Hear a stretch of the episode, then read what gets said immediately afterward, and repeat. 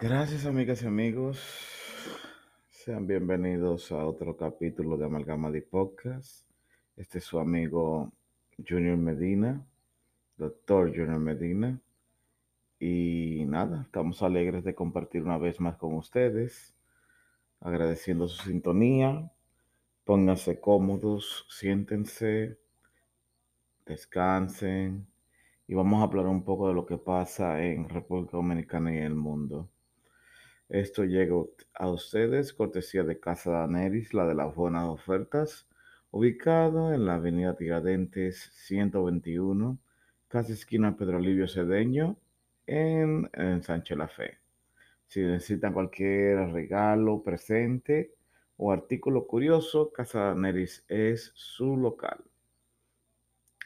Bueno, amigas, ah, rápidamente en deportes a nivel local, el conjunto de los Tigres del Licey empató la serie final 2019-2020 contra los Toros del Este y ahora las acciones están 2 a 2. Otro afectado por la violencia y el fanatismo es el narrador de los Toros del Este, el cual fue expulsado por estar emitiendo uh, unos comentarios fuera de lugar. Uh, en este caso, el señor Tomás Cabrera hizo unos comentarios que vamos a ver si lo transmitimos aquí ahora. Vamos a ver, un poquito atrás aquí. Oigan.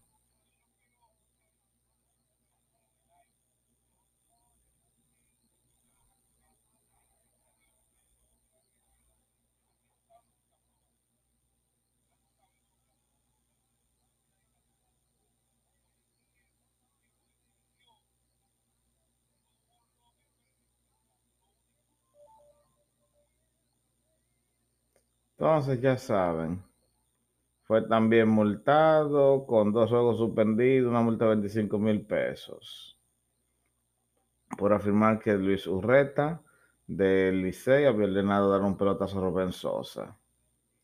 Eso es algo automático, señores. Cuando el equipo contrario le da un cuadrangular, el lanzador contrario suele el siguiente dar un pelotazo. Eso no tiene ciencia. Pero nada, es lo que pasa en el béisbol. Una noticia que estamos dándole seguimiento es acerca del coronavirus o el coronavirus, el cual, uh, además de que es más peligroso en mayores y personas con enfermedades previas, uh, está aumentando la cantidad de contagiados y al momento de hacer este podcast ya lleva alrededor de digamos, 20 millones de personas en cuarentena en la zona de Wuhan y aledañas en China tras esta enfermedad. Y al parecer uh, no hay signos de que se vaya a reducir esto por ahora. Las personas mayores que tienen la enfermedad previa como diabetes, hipertensión, enfermedades que suprimen el sistema inmunológico, corren un mayor riesgo de que en caso de que el coronavirus su cuadro se puede agravar. Alertaron el jueves especialistas de la Universidad Nacional Autónoma de México. México que de por sí tenía unos cuatro posibles casos de coronavirus. Es algo muy grave y debemos de estar atentos a lo que vaya a declarar la Organización Mundial de la Salud con relación al coronavirus. Así que si usted tiene síntomas de gripe o tiene que viajar a zonas del este, de oriente, uh, tenga su cuidado. Y bueno, continuando con coronavirus, dicen que ya son ocho las ciudades selladas en China por el coronavirus. Y es increíble porque estamos acercándonos a este fin de semana lo que es la celebración del Año Nuevo Chino. Como ustedes saben, se celebra en coordinación con el calendario lunar y es algo que va a chocar mucho. Pero de todos modos hay que estar atentos. También se ha informado que posiblemente eh, la culpabilidad de la expansión de este virus es la serie de platos exóticos que se ha estado haciendo, eh, platos de cobre del Asia y platos de asopado de murciélago, sí, como suena señora, asopado de murciélago. Pero nada. Otra nota interesante que no es bonita ni agradable es que Margarita se integra a la campaña del PLD este domingo. Sí, la mujer que dice que la violencia quiere tratar de arroparnos y quiere, en este caso, uh, quitarle el balance a la familia dominicana. Eh, usted tiene un delay ahí, Margarita, de varios años. Pero nada, más vale tarde que nunca. Finalmente hay una noticia que nos llena de tristeza y es la explosión de un camión de gas. Deja al menos un muerto y 50 de ellos en Lima. Nuestras ondas positivas a las personas de Perú con esta situación.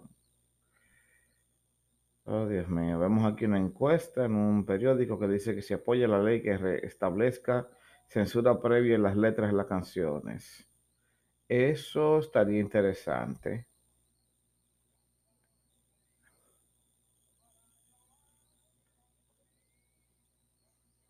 Y eso usted lo ha visto, digamos, en Estados Unidos, cuando usted tiene una canción que es muy explícita, tienen la versión censurada y luego después de un tiempo emiten la versión clean sin censura.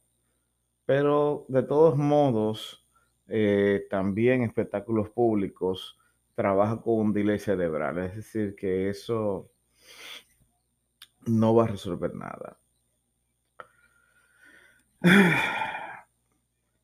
Hay algo que quería hablar con ustedes, amigas y amigos, y es el hecho de que en el día de hoy, luego de un día agotador de trabajo, porque toda persona que trate de enseñar en un colegio, una escuela, a mentes jóvenes que están emocionadas por aprender, se drena al final del día. Y camino a mi hogar, vine en la estación de metro, pero la estación, al ser hora pico y parece tener un fallo en la línea de alimentación energética, estuvo retrasado unos 20 a 30 minutos. Estuvimos atascados en una parada. Esto para que tengan una idea de a dónde voy a llegar. Em, no he tenido la mejor eh, de las semanas, al menos a través de la economía, pero ¿quién no ha sido golpeado por la economía en un gobierno tan espléndido como el que tenemos en República Dominicana? Pero el hecho es que, como estaba comentando con una persona en el tren que trabaja en Barrigol, Pueblo Viejo, lo cual no tengo nada personal con los que trabajan en la minería de Barrigol. Lo que sí me molesta es quienes permitieron que esas personas trabajen ahí y nos drenen los recursos del Estado. Pero Nada, eso ya es un tema para otro podcast. El hecho es que la persona a la cual luce muy letrada, estábamos teniendo una discusión acerca de lo que es la planeación urbana. La planeación urbana es simplemente planificar las ciudades en base al crecimiento poblacional de estas y coordinar vías de salida y acceso adecuadas conforme la población va creciendo. Eh, yo realmente soy una persona que me suele emocionar con este tipo de situaciones, ya que lamentablemente ah, me duele mi país y aunque sé que soy un ente molecular en este caso, ah, hay que seguir luchando, hay que seguir tratando de imponerse en esta situación. Bueno, entonces estamos discutiendo que para poder aprobar esto un proyecto urbano, hay que hacer un plan consensuado entre todos los partidos y un proyecto de ley que sea aprobado en el Congreso, porque esto no es algo de un partido, tiene que ser algo como el 4%, porque lamentablemente hoy, como le estaba comentando a la persona de Barry Gold, ah, esta situación no se aguanta porque actualmente el sistema de transporte y moverse en la capital, si decimos que es un caos, nos estamos quedando cortos. Y es horrible el moverse en la ciudad, a menos que usted ande en el metro, pero aún andando en el metro, ya no se hace eh, viable porque si usted se mueve en una hora normal, le toca su rico y sabroso tapón. Y esto es ahora en el 2020. Si la tendencia del crecimiento poblacional se mantiene exponencialmente, como se ha marcado, va a ser un caos. El metro no va a dar abasto para resolver el problema del movimiento urbano y el problema es que para esto funcionar tiene que estar la sociedad civil y tienen que traer personas expertas en la organización urbana y estadística. Una cosa que aquí nada más usan la estadística para decir que un candidato gana sobre otro con el poder de la imaginación. Y esto parece que molestó a una dama en el metro porque estaba recalcando algunos puntos sobre esta situación y hablando de la situación de la educación y eso. Y la persona tuvo una reacción interesante, la cual es típica de alguien que se siente ofendida porque está obteniendo intereses de este gobierno. Y entiendo y respeto que una persona esté en su deber de defender sus intereses, pero yo creo también en la batalla justa de ideas. No que me venga como me estaba diciendo yo, usted debe salir tanto que habla mal de los dominicanos. Señores, no es que hable mal de los dominicanos, pero aquí no podemos tapar el sol con un dedo. Aquí estamos en una situación de franca desmejoría. Ah, recientemente salió una nota de prensa, pero que no salió en los periódicos, que nos pone entre los países más corruptos de Latinoamérica. Y yo soy de lo que opino que la corrupción es peor que el narcotráfico. Punto. Las razones no creo que me dé el tiempo. Podría darme, pero es algo que prometo que vamos a manejar en otro tema. Pero básicamente la señora se cagó sobre mí y yo simplemente, como soy un caballero, le di el derecho a que expresara su punto de vista.